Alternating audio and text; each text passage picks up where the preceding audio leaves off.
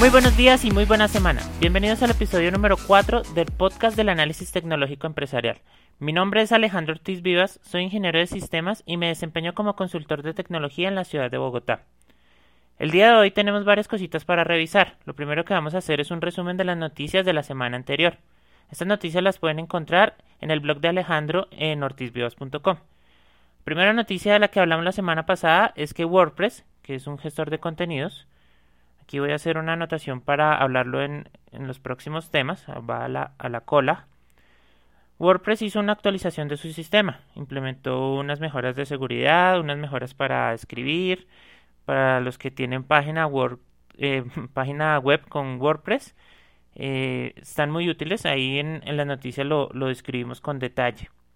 Otra de las noticias es que hablamos de los nuevos drones selfie. Estos drones son, para los que no saben, son unos aparaticos como unos helicópteros de control remoto que ahora les han implementado unas cámaras para poderse tomar las fotos de tipo selfie, que es como yo me tomo mi propia foto. Entonces, eh, la tecnología va avanzando y, y pues hay unos, hay unos muy interesantes, la verdad es que son microcámaras y están con píxeles muy avanzados. Digamos que esto también lo, lo hablamos la semana pasada.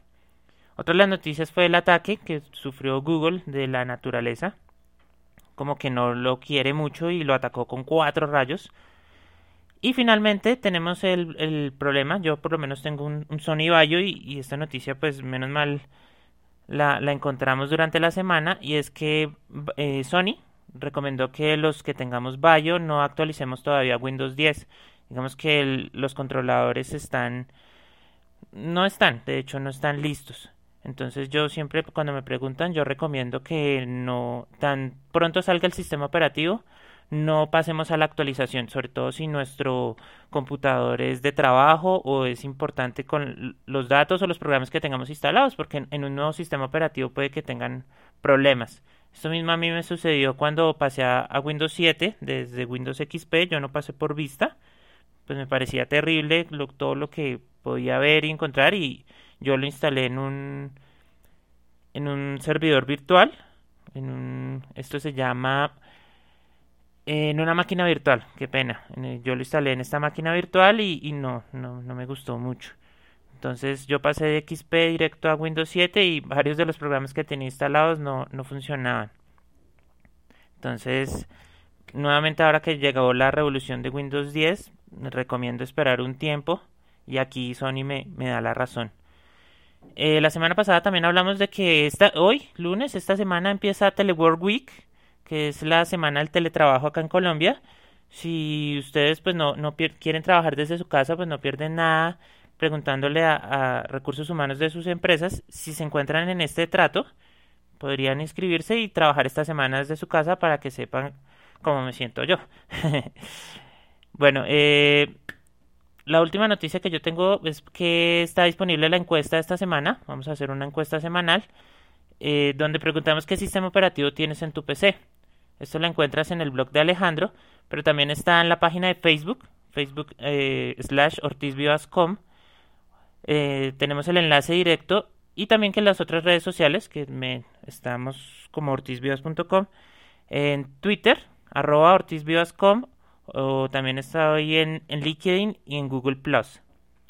Este podcast también lo podemos encontrar en ibox.com a los que me estén eh, escuchando por esta plataforma, me gustaría que me regalen un me gusta para poder seguir creciendo con el programa.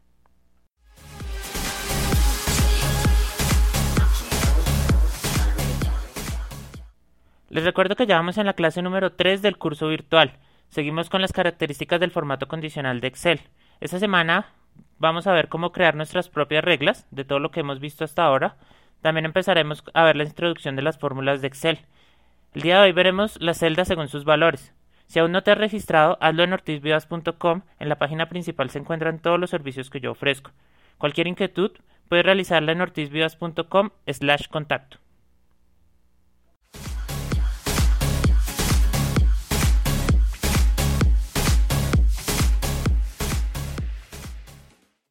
Ahora vamos a pasar a nuestro tema del día.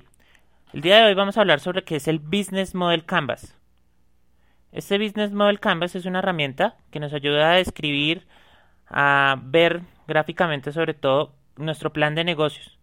Los que no saben qué es un plan de negocios, les recomiendo que escuchen el, programa del día viernes, en el cual lo, lo detallamos y sabemos bien de qué se trata.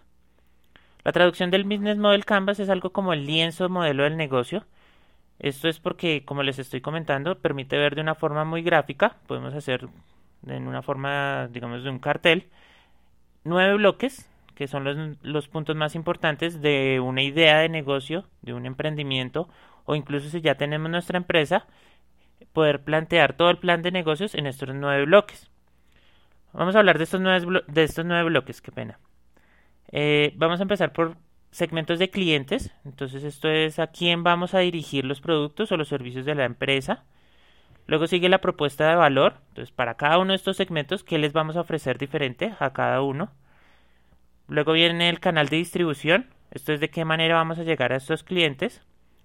Sigue la relación con el cliente. Entonces, ¿qué tipo de relación vamos a tener con, con cada uno de estos segmentos? Aquí va la relación con los segmentos. Luego sigue los ingresos, estos son los flujos de efectivo que va a generar la empresa. Luego siguen actividades clave y recursos clave. Estos son los que se necesitan para llevar a cabo la producción de un producto o si hacemos de un servicio, cómo aportamos valor. Luego vienen los socios clave. Estos socios clave son los aliados que tenemos en la empresa, ya sean consejeros, proveedores, eh, incluso a veces los mismos clientes cuando hacemos temas de afiliados, voy a anotar aquí, hacer una anotación para próximos temas para hablar qué son los afiliados. Aquí, afiliados. Y luego viene la estructura de costes. Entonces esta es la parte financiera, es una estructura, es como el plan financiero para que todo llegue a buen fin. Entonces el Business Model Canvas no es que, ah, bueno, primero tengo que hacer esto, luego tengo que hacer esto y ya hice la tarea y ya no lo vuelvo a ver. De hecho es un modelo que se debe estar actualizando constantemente. Este es uno de los servicios que yo ofrezco.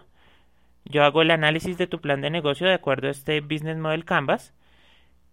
Y lo que hacemos es plantear unas métricas, hacemos un seguimiento de cómo te ha ido después de la última vez que nos hablamos. Entonces, cómo conseguir más clientes, si sí está bien segmentado, eh, cuáles son los socios clave, cómo, la, cómo está la estructura de costes. Digamos que de ahí en adelante lo que, lo que se necesite. Si necesitas este servicio y analizar cómo está tu empresa o si vas a plantear una idea de negocio de un emprendimiento, puedes contactarme en ortizvivas.com.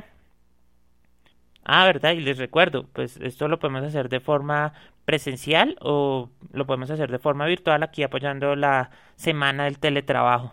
Así que no, no lo olviden. Eh, bueno, este modelo nos indica que debemos poner gráficamente en el lienzo los nueve bloques. Yo les voy a dejar en las notas del programa alguna ilustración, la encuentro ahí, o, un, un link para que puedan ver cómo van estos nueve bloques.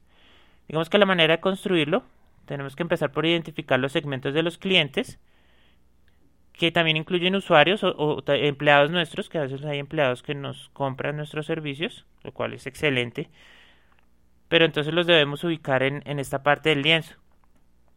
Luego debemos definir la propuesta de valor para cada segmento. Entonces, ¿qué les vamos a ofrecer diferente? Eh, no, nosotros vamos a, volvamos al ejemplo por allá que yo había puesto de la, de la cocina. No, nosotros vamos a ofrecer solamente comida india, pero esta comida india está hecha por un cocinero indio que trabaja con nosotros, lo cual lo hace más auténtico. Entonces, estas propuestas de valor lo que atraen a nuestros clientes. Luego que tenemos esta propuesta de valor, debemos ver cuáles son los canales de comunicación, de cómo van a llegar estas propuestas de valores, bueno, estas propuestas de valores a los segmentos que hemos definido. Cuando ya tenemos estas propuestas de valor, lo que hacen es que tengamos una relación muy cercana con los clientes. Esto debemos anotarlo y debemos decidir cómo las vamos a mantener. Digamos que a, partir de esto comienza a generarse un flujo de efectivo. empezamos a tener clientes, empezamos a tener el flujo de efectivo y debemos estar preparados para manejarlo. Entonces, en, la, parte que sigue, que es el, flujo de efectivo, debemos definir el cómo y de qué manera fijamos los precios. Vemos que aquí todo va muy bien, pero ahora continuamos con la infraestructura. ¿Qué, ¿Cómo vamos a hacer para que todo funcione? Entonces acá hablamos de los recursos clave, las actividades clave que son las tareas que van a hacer estos recursos. Digamos que una de las actividades clave se podría plantear el día de hoy debemos hacer eh, que este recurso haga esta tarea, esta publicidad, y hacemos una lista de tareas. Aquí podríamos plantearlo en forma de proyectos, de objetivos, y aquí venimos de nuevo al tema del teletrabajo. Aquí es donde debemos plantear cuáles realmente son las áreas de la empresa que deben estar en una locación específica o pueden trabajar desde su casa. Incluso aquí a través del lienzo podríamos definir qué tareas no son necesarias para nuestro, digamos, en, nuestra empresa hay actividades que no son necesarias que se hagan internamente, sino que especialistas las realicen. Esto son lo que se llama eh, la tercerización o la subcontratación. Entonces, eh, luego sigue precisamente estos socios clave, vamos a colocarlos a todos ellos. Y estas tres últimas actividades que acabo de mencionar, los recursos clave, las actividades clave y los socios, deben estar sobre una base de estructura de costes. Esto nos debe permitir cumplir financieramente con cada uno de ellos. Estas estructuras van enfocadas a estas actividades clave y aquí debemos definir cuáles costes son fijos y cuáles van a ser variables. Digamos que en próximos programas vamos a hablar en detalle cada una de estas partes, cómo se debe definir. Y pues en, la parte del Business Model Canvas, pero también debemos tener en cuenta que para las startups, yo ya lo había mencionado, eh, no se utiliza el Business Model Canvas, sino que se utiliza una, una variación. Que de hecho vamos a hablar el, el día de mañana. Esto es para las startups. Bueno, por ahora yo deseo que tengan un muy buen inicio de semana. Nos escuchamos el día de mañana con el tema que les acabo de decir, el link Canvas. Y nada, disfruten de esta semana del teletrabajo. Gracias y hasta entonces.